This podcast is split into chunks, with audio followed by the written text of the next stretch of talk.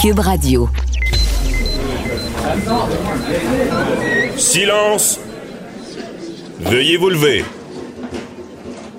La cour présidée par l'honorable François-David Bernier est déclarée ouverte. Entrez dans les coulisses de la justice. Écoutez, vous serez pas jugé. Ils appellent à la barre les acteurs de l'actualité. Oui, votre honneur. Avec François-David Bernier. Avec François-David Bernier. Avocat à la barre. Cube Radio. Bonjour, bienvenue à l'émission. Euh, Aujourd'hui, on répond à vos questions. Euh, Posez-les nous. Il n'est pas trop tard, sinon on les garde pour la semaine prochaine. 1-844 425 0417 Et euh, c'est- aujourd'hui, euh, on est en début d'émission avec euh, Maître Jean-Paul Boilly. Euh, on parle d'un directeur euh, du cabinet de la ministre de la Culture qui c'est pas, un conflit d'intérêts, mais il y a peut-être apparence de conflit d'intérêts. On fait la lumière dans ce dossier-là. Maître Sophie Mongeon nous parle du remboursement de la PCU. Beaucoup de lettres ont été envoyées demandant à certaines personnes d'être remboursées. Ça semble très compliqué. Qu'est-ce qu'on fait quand on est dans ce- cette situation-là? Qu'est-ce qu'on fait si on a été fraudé aussi et on nous réclame cette PCU? On lui en parle. Super Bowl ce soir, on parle à Patrice Ouellette et on fait un comparable avec euh, le leadership dans les affaires, dans la vie et toutes ces équipes-là qui se retrouvent au Super Bowl, un événement marquant. Euh, et ben, pour finir, on répond aux questions du public. Votre émission commence maintenant. Vous écoutez Avocat à la barre. Entrez dans les coulisses de la justice. Quand on fait de la politique, il faut être prudent. On a vu cette semaine un double emploi controversé pour un directeur de cabinet. Eh bien, c'est le chef de cabinet de la ministre de la Culture qui dirige une entreprise qui reçoit beaucoup, euh, beaucoup d'argent public. Et là, on voit une photo il est, avec l'accolade, j'imagine que c'était avant la COVID, avec euh, Louis-Jean Cormier, euh, chanteur. Il représente aussi Ariane Moffat, Marie-Pierre Arthur. Et tous ces... C'est quoi les règles? C'est quoi les- les- la, la ligne qu'il ne faut pas franchir quand on est en politique et qu'on a des affaires? Ben, on voulait éclairer euh, tout ça et qui de mieux que notre chroniqueur, euh, maître Jean-Paul Boilly, euh, qui est spécialisé en politico-juridique, qui est avec Ouais, nous. si on Bonjour. veut, bonjour, bonjour. Si on veut, écoutez, et- et- là, c'est sûr que on vit dans un monde d'apparence. hein. On le dit souvent à l'émission, on, on le répétait très, très, très souvent. Euh, ce qui est légal dans la vie est pas toujours moral. Bon, là, cette semaine, mettons les, les choses en perspective. Là, euh, Sandy Boutin, le, le chef de cabinet en question, Mhm. a aussi une agence qui est une agence qui gère, vous l'avez dit en préambule, beaucoup d'artistes, dont Louis-Jean Cormier et autres. Bon, effectivement, c'est une agence qui, qui performe, semble-t-il, très bien, puisque Simone Record, que ça s'appelle, pas si sa femme ou sa mère s'appelle Simone, peu importe, euh, euh, opère cette entreprise-là. Et le problème, c'est que lorsqu'on vient en politique, on l'a vu avec le ministre Pierre Fitzgibbon. Hein? Monsieur Fitzgibbon, on a vu aussi euh, le ministre Bill Morneau, le ministre des Finances. Sou- Souvenez-vous de We Charity, il est obligé de démissionner parce que, Ouais. bon, il y avait eu des choses qu'il n'avait pas déclarées. Alors, en politique, il faut toujours laver plus blanc que blanc. faut la- L'apparence est importante parce que on veut éviter des conflits d'intérêts.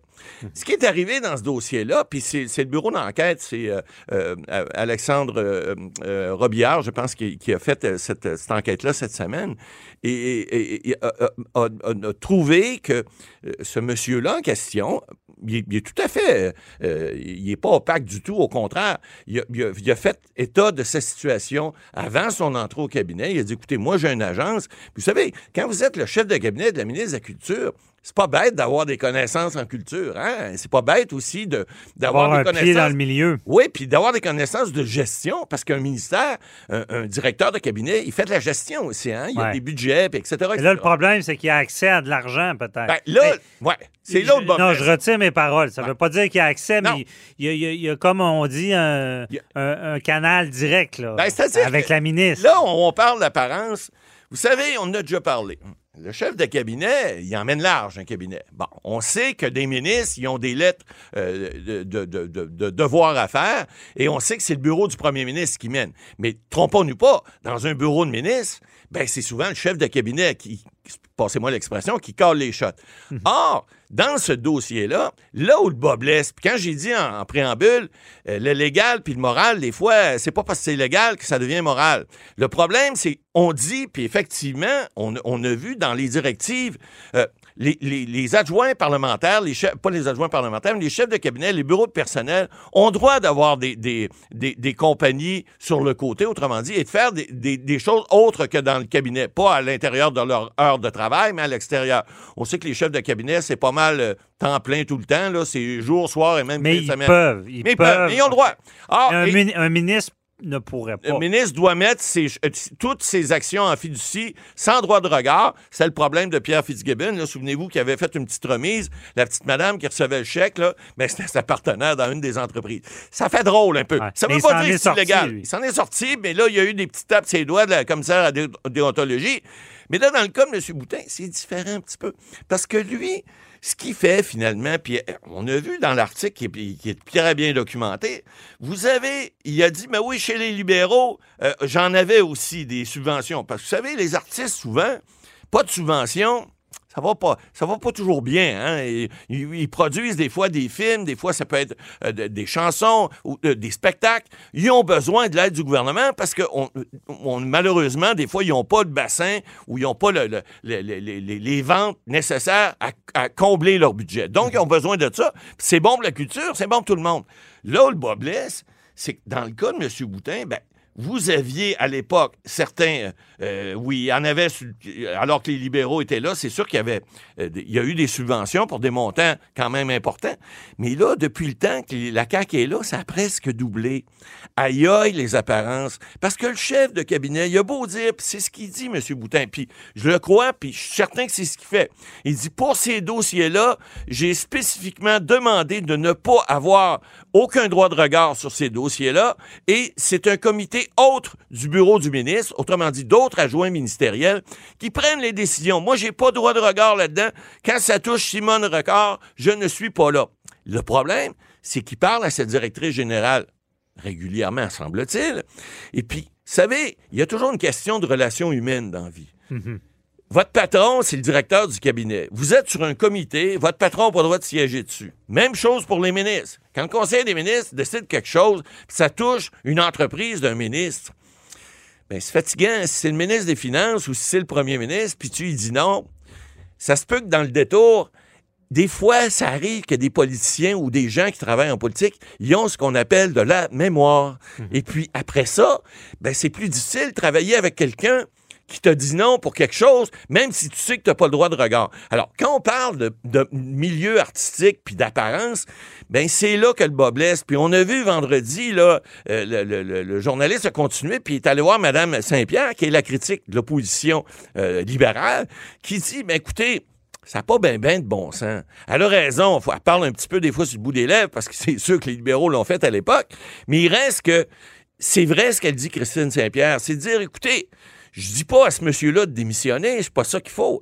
Mais il faut trouver un moyen que l'apparence, à tout le moins, dans un dossier comme celui-là, parce que c'est pas comme si monsieur était aux affaires, je sais pas, intergouvernementales, puis il y avait une entreprise dans le monde des spectacles, puis que le ministère de la Culture, il est loin de là, puis c'est pas son, son, cabinet qui prend ces décisions-là. Il est deux maintenant. C'est là le problème. Mhm. Alors, quand on parle d'apparence, vous savez, M. Bernier en droit, hein? On dit souvent que... L'apparence est ben aussi grave que le conflit. Ben voilà, parce que, en bout de ligne, qu'est-ce que les gens vont retenir? Puis dans ce dossier-là, comme je vous explique, c'est encore pire parce que l'apparence du patron qui est en haut dans le même cabinet. Alors, c'est certain, on veut de la compétence, on veut des Pierre Fitzgibbon en économie, parce que je pense qu'en tout cas, on peut dire qu'il fait pas de mauvais job malgré la pandémie et tout ça. Ben, des gens d'expérience. On veut du monde qui ont de l'expérience. Puis rappelez-vous, eh, tu vas pas au gouvernement pour euh, t'enrichir. Hein? Des jobs comme euh, Fitzgibbon avait, qui devait gagner des millions par année, qui gagne peut-être 160 ou 200 000 comme ministre aujourd'hui, Et puis Christian Dubé, qui était, euh, il était à la caisse de dépôt, qui il se ramasse à un salaire dix fois inférieur. Tu vas pas là pour t'enrichir. Tu vas là pour servir, pour faire du service public. Alors, les, chefs de qu'est-ce qu'il cabinet... peut faire, là? Ben, qu'est-ce qu'il peut faire? Écoutez, c'est sûr que vendre son entreprise, ça serait encore la meilleure chose à faire. Mais encore là, est-ce qu'il faut obliger quelqu'un qui veut venir faire du service public de vendre son entreprise? Moi, je ne le crois pas. Je pense que plutôt la solution, entre guillemets, ministérielle, qui, elle, est de mettre ça dans une, une, fiducie sans droit de regard, comme les ministres font. Euh, Pierre Arcan, à l'époque, le ministre libéral, avait plusieurs entreprises. Il l'a fait, pas partout, mais il l'a fait dans plusieurs entreprises. Euh, On se souvient de David Hurtel, qui lui a décidé, non, moi je retourne, écoutez, là, je voulais, vous servir, vous voulez tout m'enlever mes biens. Bon, OK, j'ai fait la job un bout, je retourne dans mes entreprises, c'est ce qu'il a fait. Mais pas tout le monde veut faire ça. Bill Morneau m'a amené cette année. Lui aussi, il s'est dit, ben là, écoutez, moi, je cher le, le monde, puis le monde ne veut pas de moi. Je me retourne chez nous pour d'autres raisons. Mais il reste ce qu'il peut faire, c'est ça. S'il veut rester chef de cabinet ou encore, ben évidemment, là, il y a une expérience gouvernementale. Souvenez-vous, quand lorsque la CAQ est arrivée au pouvoir, euh, des, des, des gens d'expérience de la CAQ qui avaient été dans des ministères, il n'y en avait pas. C'était tous des libéraux, des péquistes. Qu'est-ce que la CAQ a fait à ce moment-là?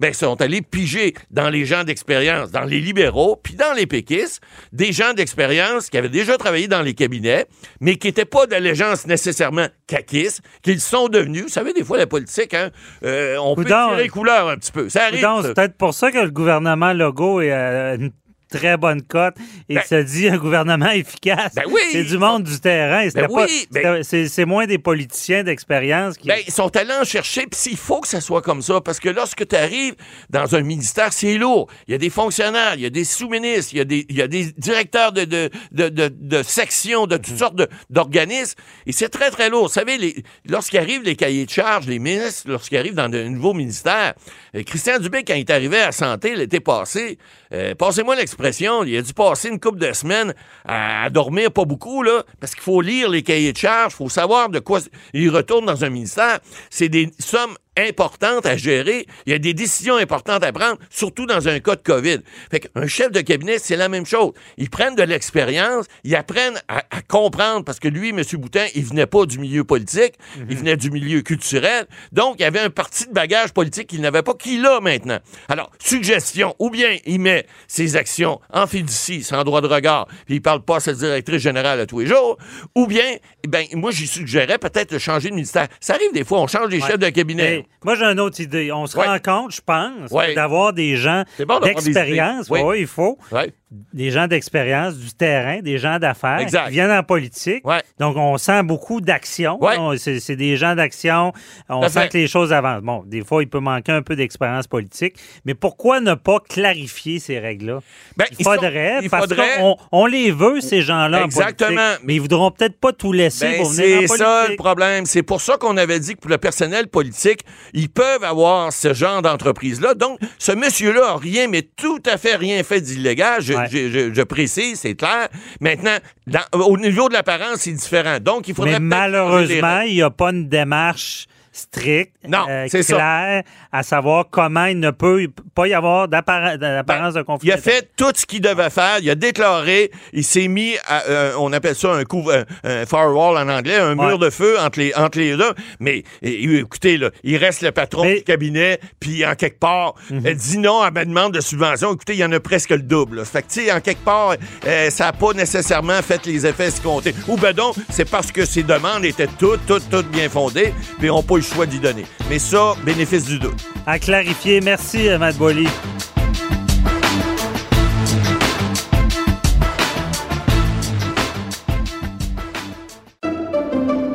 Pendant que votre attention est centrée sur cette voix qui vous parle ici, ou encore là, tout près ici, très loin là-bas, Ou même très, très loin. Celle de Desjardins Entreprises est centrée sur plus de 400 000 entreprises partout autour de vous.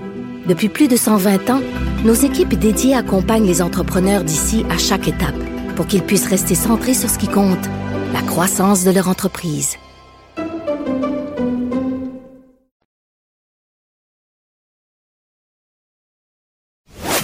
Vous écoutez Avocat à la barre. Parlons de la PCU. Euh, donc, euh, l'indemnité d'urgence, vous vous rappelez, au début de la, pandémie, euh, il fallait agir vite parce que là, le, c'était comme c'est tombé un peu comme une bombe, hein, la pandémie. Au départ, tout, tout voulait arrêter. On ne savait pas qu'est-ce qui allait se passer. Le gouvernement fédéral se devait d'intervenir rapidement. Ce qui fait qu'on a donné accès à la PCU. Euh, ça a été, euh, honnêtement, euh, ce que j'ai entendu, facile de l'obtenir. Donc, on appelait, on donnait notre numéro, je crois, d'assurance sociale et avec le numéro de compte, l'argent finissait par être versé. De vue, il y a eu beaucoup de fraudes, des gens qui l'ont pas demandé, même des jeunes qui doivent maintenant rembourser de la PCU, mais ils n'ont jamais eu.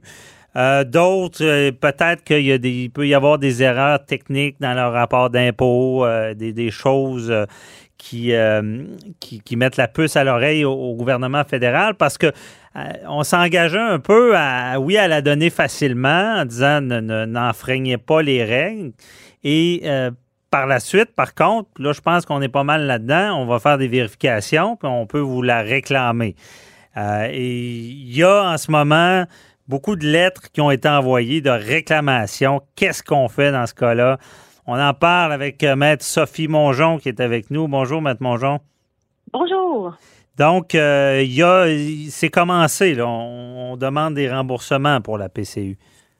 Oui, exact. Vers la fin décembre, il y a eu euh, environ entre 200 et 440 lettres qui seraient parties. On n'a pas l'information exacte, mais ça serait des lettres qui ont été expédiées à des gens où on leur dit qu'on a fait une vérification par rapport à la prestation canadienne d'urgence, puis finalement, après un examen approfondi, euh, l'admissibilité est remise en cause. Hmm. Euh, J'ai rien contre ça.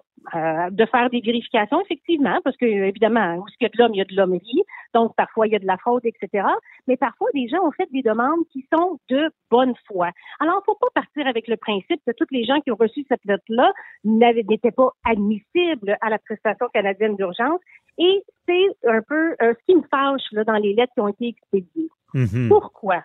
Parce que cette lettre-là, tout simplement, elle dit, écoute, on a fait une vérification de ta demande on constate que tu n'y avais pas le droit. Alors, voici le lien pour les critères d'admissibilité et voici le lien pour le remboursement. OK. À aucun moment, on leur dit, écoute, tu as un délai de contestation. Euh, si tu as des questions, appelle à tel numéro de téléphone. Mhm. Euh, des fois, euh, ça se peut aussi que le gouvernement se trompe. Peut-être que c'est eux qui réclament la prestation alors que le citoyen y avait le droit.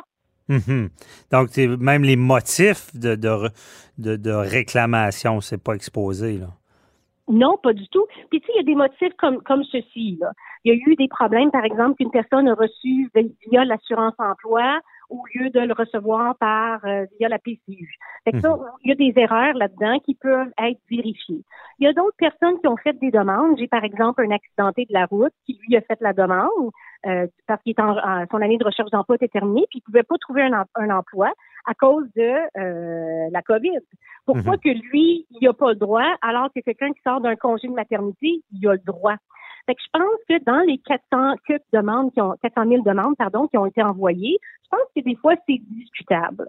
Et le citoyen a le droit de savoir pourquoi qu'on lui réclame ça. On peut pas lui envoyer une lettre là euh, at large sans préciser pourquoi qu'on lui demande un remboursement et pourquoi qu'il n'a pas le droit là. Mm-hmm. Et quand le gouvernement euh, réclame de l'argent, c'est un rouleau compresseur. Je veux dire, c'est établi qu'on le doit. Et si on ne paye pas, on va avoir des problèmes. Parce que je sais que euh, c'est à peu près la seule entité qui peut faire des saisies sur le compte sans même aviser la personne. Ils ont le bras long, comme on dit. Là. Ben oui, effectivement. C'est pour ça que je trouve ça désolant qu'un organisme gouvernemental ne donne pas les délais de contestation puis comment une personne peut s'informer. Mhm. Au Québec, là, on a la loi sur la justice administrative. Donc, le gouvernement euh, québécois doit absolument indiquer aux citoyens, écoute, voici pourquoi qu'on te le demande, voici les délais de contestation et voici comment procéder. Mais euh, le reste du Canada est sous plus le common law et il n'y a pas vraiment de, de de loi sur la justice administrative. Là, on parle plutôt de l'équité procédurale, là, qui est un droit protégé par la charte. Mhm. Là, vous comprenez que tous les gens qui ont reçu ça, il n'y a pas de numéro de téléphone ou rien pour appeler. Euh, c'est long, là. Fait que les gens, la majorité, qu'est-ce qu'ils vont faire avec ça, vous pensez? Ils vont le mettre dans le fond du tiroir, hein, faisant semblant que ça va disparaître. On le sait ça, mais qu'est-ce qu'ils Ça vont disparaît pas. C'est le compte de banque qui disparaît après. Mais euh, c'est. Mais justement, là, que s'il y a des gens qui nous écoutent là, qui sont dans cette situation-là, qu'est-ce qu'on fait? là? On reçoit ça. Euh, Faut-il appeler un avocat? On peut-tu contester nous-mêmes? Ben, nous autres, ça nous a pris quand même là, un, deux, trois heures d'attente au, numéro général pour avoir de l'information. Fait qu'on a un numéro de téléphone euh, que je peux vous donner, qui est le 1-800-232-1966, qui est le service de vérification. Fait que dans le fond, au départ, ce qu'on vous dit, c'est téléphonez donc pour voir pourquoi qu'on vous réclame ça. Mais là, vous le savez, là, moi, je fais du droit administratif depuis belle lurette, donc on ne donnera pas vraiment d'explication au téléphone. Je pense que la meilleure chose à faire, c'est de faire une contestation par écrit. Là, je vais vous donner le numéro de télécopieur, qui est le 1-833-325-0555, ou là, dans un délai raisonnable, que moi, je calcule de 30 jours, ou à la limite jusqu'à 90 jours, là, qu'il reste un, un délai raisonnable, pour envoyer une lettre en disant, écoute, moi, j'ai reçu cette lettre-là, je suis pas d'accord, et j'aimerais savoir pourquoi qu'on me le réclame. Parce que, effectivement, peut-être que la personne ne l'a jamais reçu, ça a été déposé dans un autre compte. Puis les critères d'admissibilité ont changé beaucoup, mais dernier en cours de route. Là. Au Ah ouais. début, c'était 5 000 dans l'année précédente.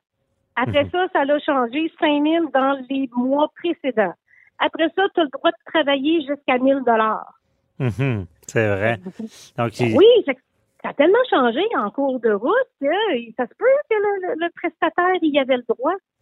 Oui, mais c'est, c'est- il peut y avoir confusion, puis c'est certain que beaucoup euh, vont avoir des mots de tête avec ça. Mais quand, une fois qu'on a contesté par écrit, demandant les motifs, est-ce que euh, le gouvernement a l'obligation de nous répondre ou ils peuvent continuer les procédures, euh, par exemple, de recouvrement sans même répondre? Ben, la réponse que je vais vous répondre, c'est je le sais pas. Ah, Un- il, y a un, ben, il y a un an, là, la prestation canadienne d'urgence midi, c'était ouais. Il y a, a- pas de mise, il y a aucune procédure de contestation qui est mise en cours.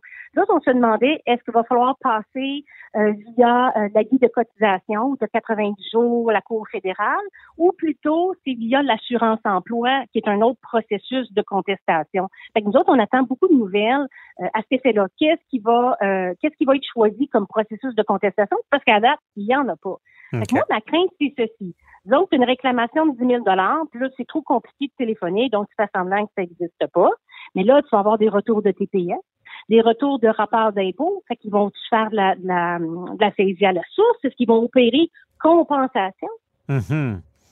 Mais Donc, comment tu fais pour recontester tout ça en bout de ligne? Donc, on parle dans 6, 7, 8 mois, là. Non, c'est- compliqué, mais est-ce que le, on, on sent pas que le, gouvernement va vouloir préciser ça? Parce qu'on comprend, ça n'existait pas, c'est arrivé rapidement, on, a donné accès facilement sans trop faire de euh, vérification. Maintenant, on, veut euh, on veut pas qu'il y ait de fraude, on fait des vérifications, on, réclame, mais est-ce qu'ils sont fautifs dans tout ça, disant ben, il, il était tout croche au départ, euh, il y a des gens qui payent pour ça? Oui, ben, euh, j'ai le goût de vous dire que le temps va nous le dire. Mais Mhm. entre-temps, je veux vous préciser ceci, afin de vérifier, là, puis c'est pas juste pour les gens qui ont reçu la prestation canadienne d'urgence, mais je pense aussi que c'est pour vérifier auprès des employeurs. Le T4 qui sort de l'Agence de revenus du Canada, l'État de la rémunération de paye, a créé toute une nouvelle section qui décortique les sept périodes de prestations canadiennes d'urgence. Donc, euh, dans ce relevé-là, par exemple, euh, l'employeur doit déclarer, comme dans la première période, si vous avez reçu des prestations de salaire. Fait que tout de suite, ça va permettre à, à l'Agence de revenus du Canada de vérifier si pendant ces mêmes périodes-là, vous avez aussi reçu de la prestation canadienne d'urgence. Parce Mhm. qu'un employeur aussi pour- aurait pu faire une réclamation de subvention salariale pour Ouais. des employés qui n'ont pas payé parce qu'il y avait une, une ristourne de 75 Oh, OK. Là, ça peut être plus complexe. Et là, l'employeur serait fautif. Oui, c'est ça. Fait que quand vous allez recevoir votre nouveau relevé, là, le T4 qu'on appelle de l'Agence de revenus du Canada, il y a un gros, gros carreau qui va vous permettre de vérifier tout de suite si vous avez reçu du salaire pour les périodes. Les cases ils font référence à l'endos et toutes les périodes de PCU sont bien identifiées. Fait que ça vous permet de sentir la soupe chaude. Oups, dans le carreau 57, j'ai reçu du salaire de mon employeur et je sais que j'ai reçu de la PCU. Mhm. Donc, euh, ce nouveau T4-là a comme objectif, selon moi, personne ne me l'a dit, mais je fais du droit administratif depuis belle lurette, que c'est pour vérifier double paiement du travailleur, mais aussi double demande de, de, de l'employeur aussi. OK. Euh, Il y a beaucoup de gens qui s'inquiètent. On avait eu des demandes là-dessus disant s'ils se sont trompés, il y a une réclamation et ils n'ont pas la capacité de rembourser, pourrais-tu être accusé de fraude? Ben, longtemps, là, le, le Justin Trudeau a dit non, il n'aura pas, etc. Mais je pense que depuis ce temps-là, il y a eu des modifications législatives où il y a des pénalités qui sont prévues pour des cas de fraude évidents. C'est par exemple le prisonnier que lui a euh, reçu en double. Ça, c'est clair. Je pense qu'il y a une possibilité de faire ça. Là, c'est encore un peu. Mais euh, quelqu'un qui se trompe de bonne foi ne pourrait pas être exposé à des accusations de fraude. Je ne pense pas. Mais là, il faut faire attention que là, on a déjà dépassé le 31 décembre. L'objectif de toutes les lettres là, qui étaient envoyées en décembre, c'était rembourse-moi avant la fin de l'année. Mhm. OK? Tu n'auras pas d'impôt à payer. Mais si tu n'as pas remboursé avant le 31 décembre, tu vas avoir de l'impôt à payer sur ton 2000. Plus, il va falloir que tu me rembourses le 2000 au complet. OK. Voyez-vous? Donc, ils payent de l'impôt pour de l'argent qu'ils n'auront pas au final. là. Ouais. Ben, c'est- dans le fond, ce qu'on dit, c'est que tu as reçu cet argent-là, tu payes de l'impôt dessus. Donc, mais tu dois nous le rembourser au complet, ce 2000-là. Fait que c'est Mhm. comme une, une, une double. C'était trop beau pour être vrai. On Ouais. le savait, mais on s'attendait pas à. On voit à- qu'est-ce que ça donne là, maintenant. Là. Ben oui, ben, en tout cas, on comprend les gens euh, qui ça peut donner des mots de tête. En tout cas, ne surtout pas laisser ça aller. Communiquer avec eux, leur écrire, les appeler, être prêt à attendre au téléphone un bon moment. Et si ça dégénère, ben vous savez qui appeler. Maître Mongeon est là euh, pour les dossiers plus complexes. Merci beaucoup euh, pour, pour- je crois que ça va aider cer- certaines personnes. Et on se reparle pour un autre dossier. Bonne journée, bye bye. Merci. Bye bye. Bonne semaine.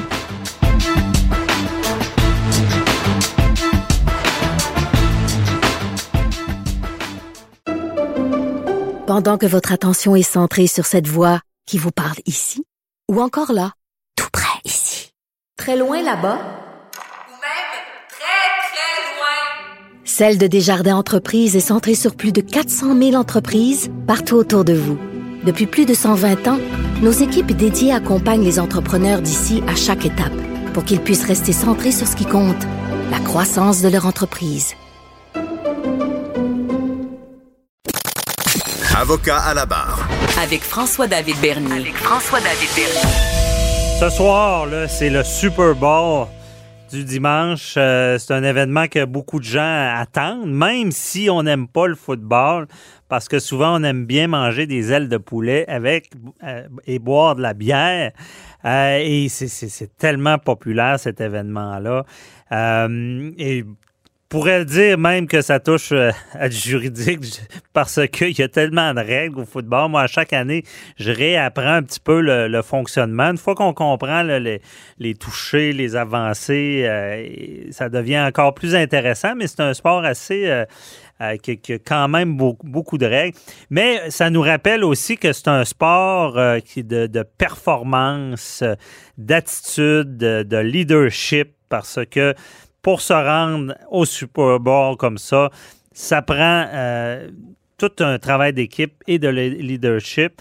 Et on en parle avec euh, Patrice Ouellette de la méthode 48 heures par jour sur la haute performance. Bonjour, euh, Patrice. Maître Bernier, bonjour. Écoute, vous le dites bien d'entrée de jeu, pour se rendre au sommet, c'est certainement pas en mangeant 1,3 milliard, ah, c'est-à-dire en buvant 1,3 milliard de bière et en mangeant 1,4 milliard d'ailes de poulet qu'on va y arriver. C'est vraiment, c'est- c'est des vrais chiffres. Là. Il, y a- il se boit un, comment de milliards de bière? De litres? 1,3 milliard de dollars en valeur, en dollars américains, de bière vendue Oh. la journée du Super Bowl. Puis, et, d'ailes de poulet aussi. C'est- C'est effroyable là, comment qui. C'est C'est combien? une. euh, on, parle, on, on parle vraiment, c'est pas pour rien qu'on dit c'est un, c'est un spectacle. hein. C'est vraiment c'est une grosse industrie, c'est une grosse machine. On sait que c'est l'événement aussi où ça coûte le plus cher à mettre de la publicité pour les entreprises. Oui, mais c'est c'est des bons placements. là. Je veux dire, ça doit coûter une fortune placer euh, une publicité durant la- le Super Bowl. là. Ben oui, puis on veut avoir un bon match pour avoir des bonnes cotes d'écoute. C'est pour ça qu'on paye cher. Dernière statistique, Maître Bernier. Saviez-vous que la journée aux États-Unis où le taux d'absentéisme est le plus élevé dans toute l'année, c'est le lendemain du Super Bowl? Ah ouais, c'est bon. Le lendemain, ça veut dire que la bière, il s'arrête pas à 2-3. là.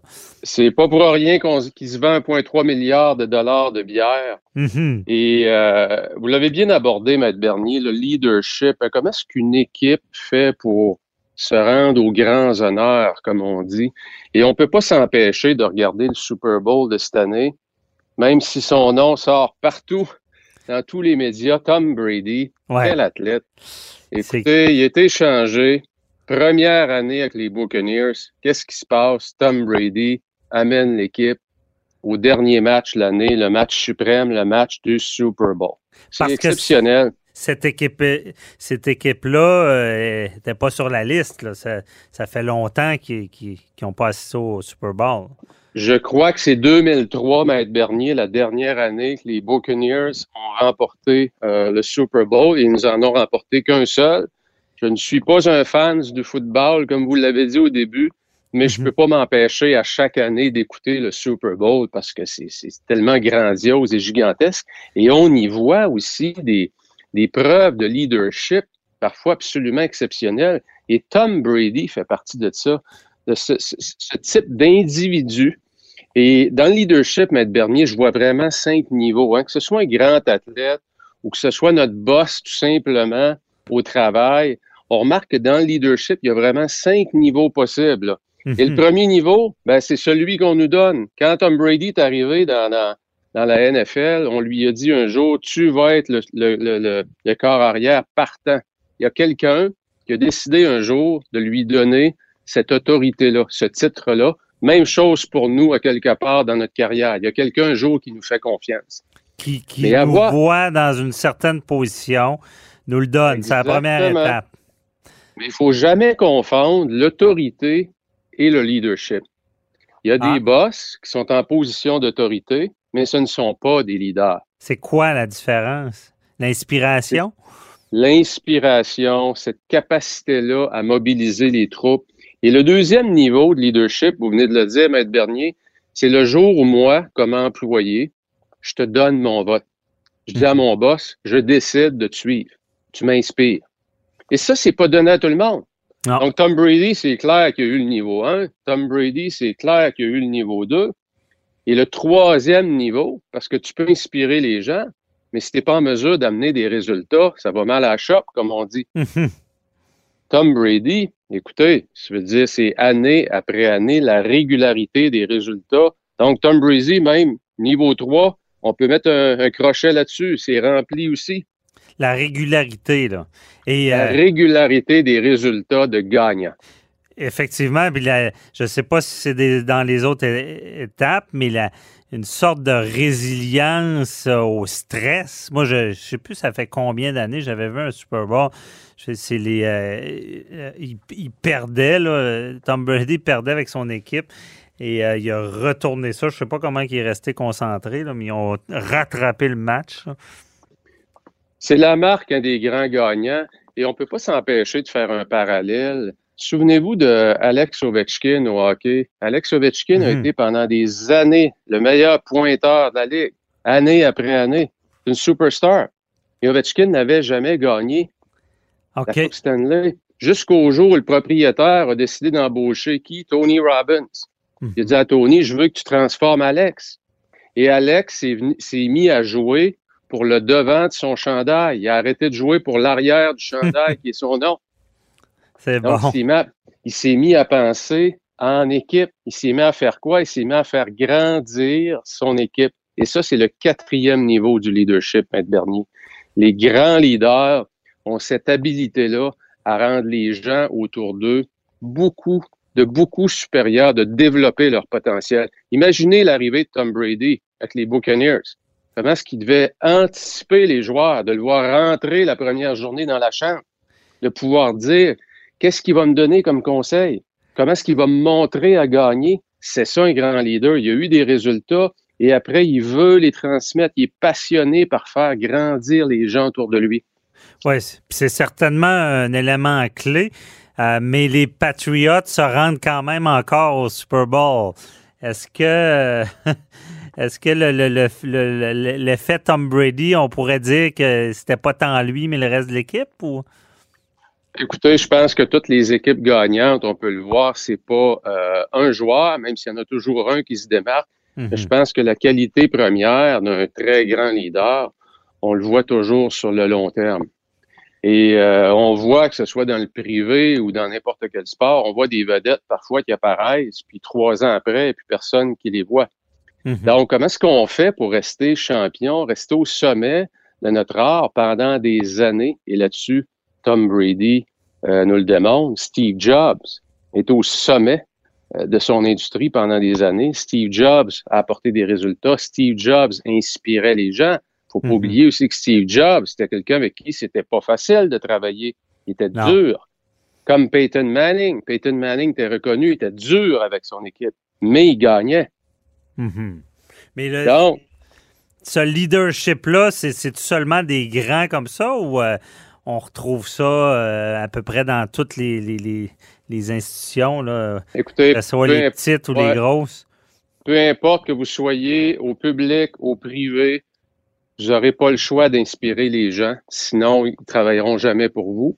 Et à un moment donné, vous avez beau les inspirer, mais ce que vous leur apportez comme chaleur dans leur cœur, il faut que ça se transforme en résultat concret dans votre département. Et même si vous êtes euh, dans l'appareil public, c'est la même chose. Vous êtes soumis aussi aux résultats. Et ça, il y a des gens qui ont de meilleures habiletés pour gérer leur temps, pour gérer la capacité des troupes à focuser sur les bons comportements qui produisent la, valeur ajoutée. Mm-hmm. C'est un art. C'est un art. Et, le dernier niveau, euh, euh, Maître Bernier, c'est le respect. C'est qu'on a tellement gagné et on a inspiré les gens et on a maintenu notre performance à long terme. regardez juste dans le domaine de la vente. Si vous êtes dans l'entreprise privée, il y a peut-être un ou deux vendeurs dans votre équipe qui, année après année, se distinguent, sont toujours au sommet, peu importe les épreuves de la vie, vont vivre peut-être des séparations, des problèmes financiers, réussissent à garder, à se maintenir au sommet. C'est ça. Donc, on gagne le respect des gens parce qu'on a produit des résultats à long terme. Puis, pour avoir le respect des gens, il faut leur démontrer du respect. Euh, est-ce qu'il y a des leaders? Est-ce que c'est vrai que le leader, c'est un caractériel euh, qu'on a peur euh, de parler parce qu'il va, il va nous, nous, nous, nous, comme on dit en bon québécois, nous ramasser? Ben, écoutez, ce type de leadership-là, qui en est un autre, le leadership parfois qui fait peur aux gens, ben, souvent, c'est davantage l'autorité qui est mise de l'avant que le leadership. Mhm. C'est qu'à cause du poste, de la position d'autorité des gens, et on en connaît, des gens qui ont, qui ont perdu dans l'appareil politique. Regardez juste aux États-Unis. On en avait un qui avait, qui utilisait son autorité avec beaucoup, beaucoup de force. Euh, oui, il va y avoir des fidèles qui vont le suivre, mais en même temps, il y a beaucoup de gens qui vont le craindre. Donc, reste à vous de définir pour vous, c'est quoi un grand leader. Hein, il y a aussi la définition personnelle. Mais on ne peut pas passer à côté cette habilité-là à inspirer et à produire des résultats. Mhm. on peut pas, on peut pas avoir le titre de leader, de grand leader dans une entreprise si on n'a pas des résultats concrets, preuves à l'appui. Puis si on parle de dollars, mhm. résultats financiers. Aussi, ouais. Ça, dans le football, ils, réussissent bien sur le financier. Euh, en tout cas, c'est très belle comparaison et euh, euh, sujet du jour, le Super Bowl. Donc, nos auditeurs, vous allez regarder le match ce soir différemment. Regardez tout le leadership qui est en arrière de ça, évidemment, et le travail, la performance se, rendre à ce genre d'événement-là ah qui, qui, est écouté, là, évidemment. C'est des codes d'écoute merci beaucoup, euh, Patrice, de nous avoir euh, fait part de, ce que c'est le leadership. On écoute le Super Bowl ce soir. Un plaisir, Maître Bernier. Bye bye.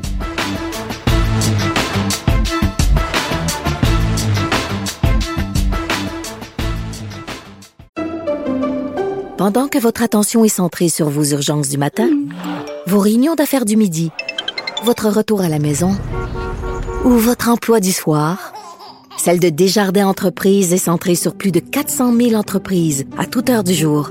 Grâce à notre connaissance des secteurs d'activité et à notre accompagnement spécialisé, nous aidons les entrepreneurs à relever chaque défi pour qu'ils puissent rester centrés sur ce qui compte, le développement de leur entreprise.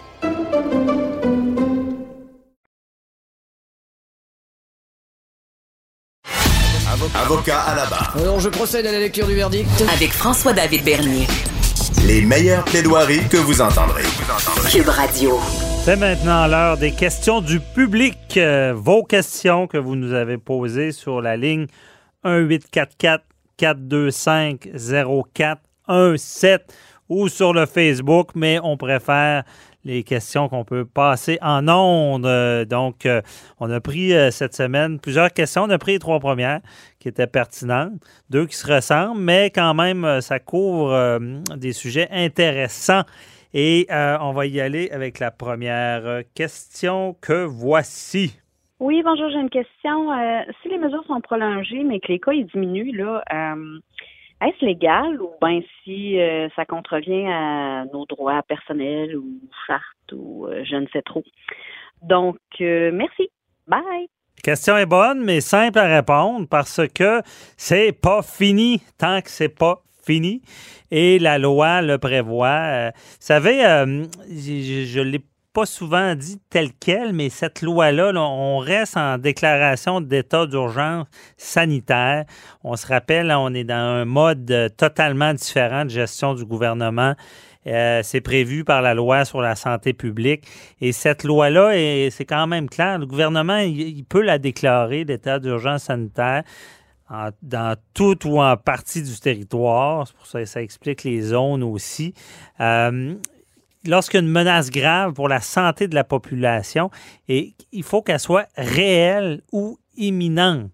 Et là, ben, c'est pas fini parce que, euh, oui, une diminution des cas, mais euh, on l'a vu dans les conférences de presse cette semaine, il y a euh, du délestage dans les hôpitaux. Encore une fois, ce que c'est le délestage, ceux qui s'en rappellent pas, c'est que parce qu'on gère la COVID, j'avais, il y, a un, un médecin qui avait donné un, un bon exemple. Il disait, c'est comme dans un navire.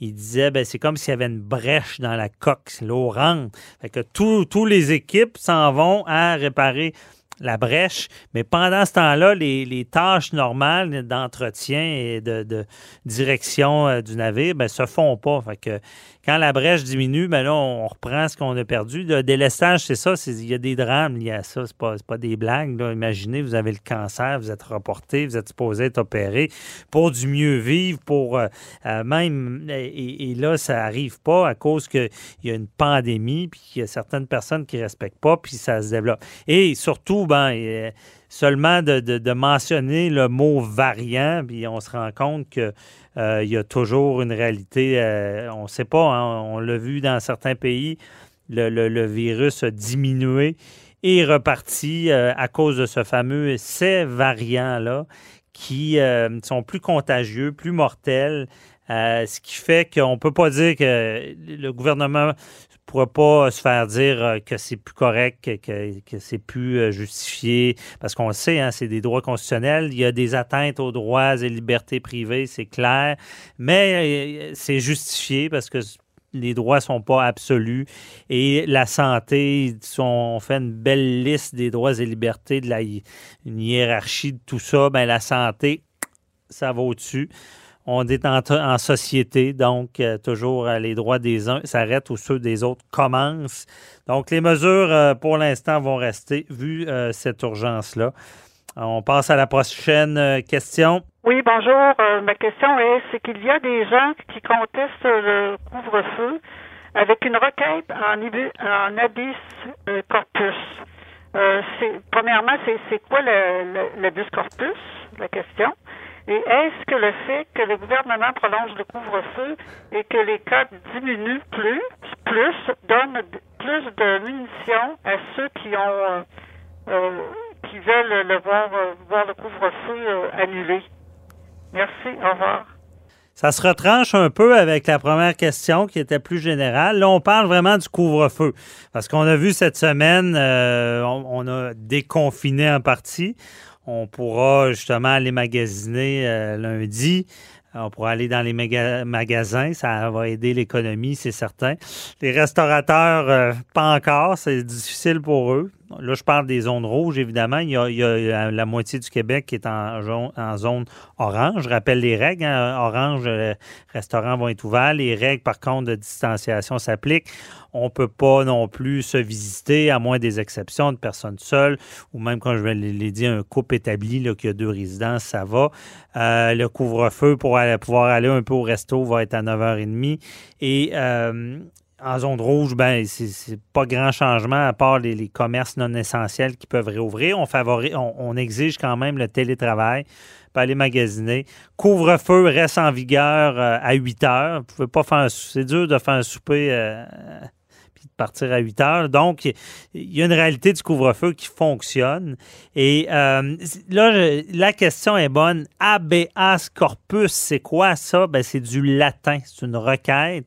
Et en latin, euh, si je traduis, là, grosso modo, d'autres latins, c'est maître de son corps. Des, des requêtes en habeas corpus, on voit ça quand on voit ça dans les prisons. C'est bizarre parce qu'au Canada, on s'entend que en tout cas, ce serait exceptionnel que quelqu'un soit emprisonné, parce que c'est ça une requête, c'est quelqu'un qui est emprisonné arbitrairement. Et euh, au Canada, c'est un bon système, donc c'est rare. C'est pas comme dans d'autres pays où quelqu'un est, arrêté, emprisonné, il n'y a pas de procès, puis qu'il faudrait faire une, requête en habeas corpus pour le sortir de prison. Ici, on voit plus ça euh, pour des gens qui sont déjà en prison.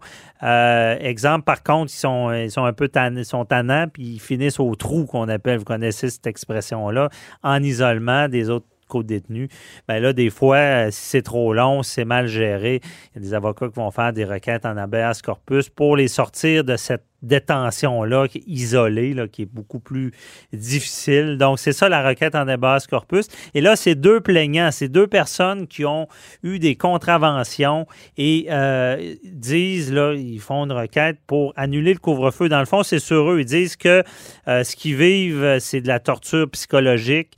Euh, qu'en réalité, euh, ils subissent une détention qui est arbitraire, qui est, non justifiée, parce qu'on sait qu'en droit criminel, il peut y avoir des peines que c'est euh, une détention en, résidence dans la collectivité, avec sursis qu'on appelle plusieurs mots.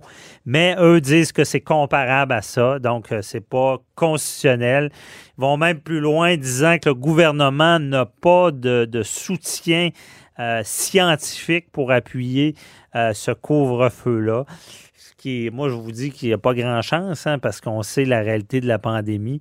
Et euh, le, soutien, c'est sûr qu'il n'y aura pas un, rapport scientifique qui dit que, en particulier, le couvre-feu diminue les cas, mais on, on voit l'effet. C'est indirect, mais ça fonctionne parce que un des gros problèmes, c'est les réunions dans la résidence. Là, ça vient euh, vraiment empêcher tout ça, puis ça vient faciliter le travail des policiers à se rendre compte s'il y a des rassemblements ou pas, parce que à 8 heures, tout le monde est supposé être chez eux.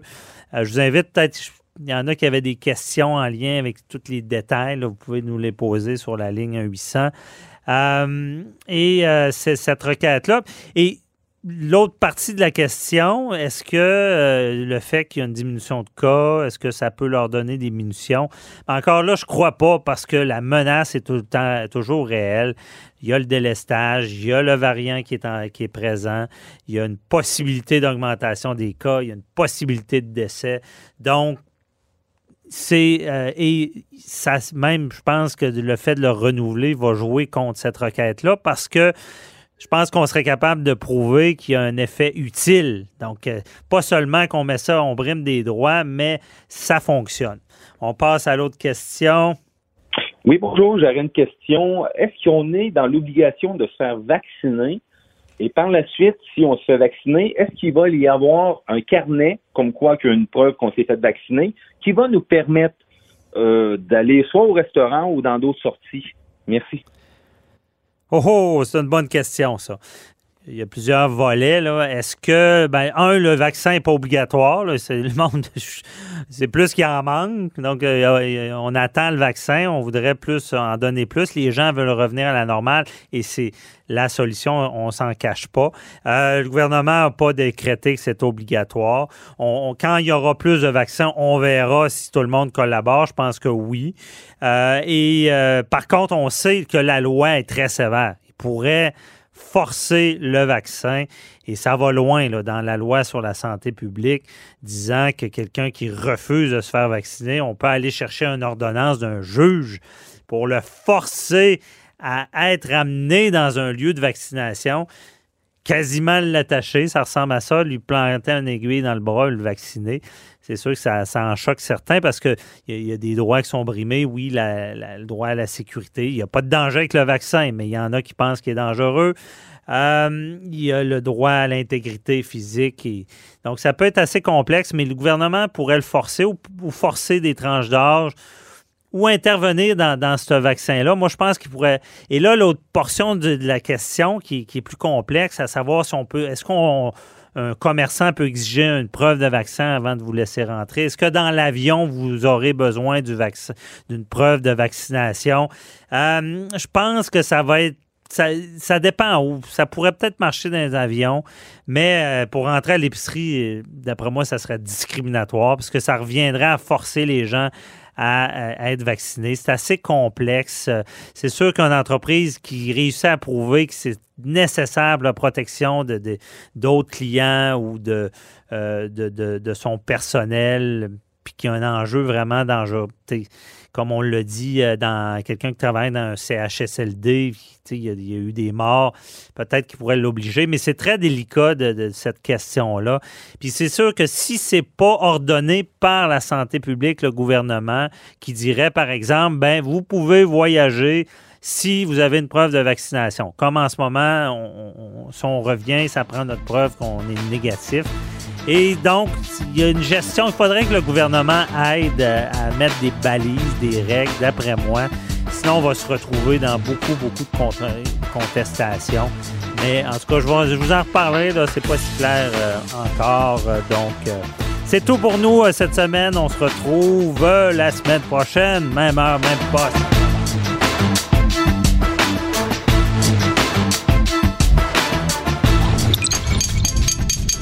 Radio.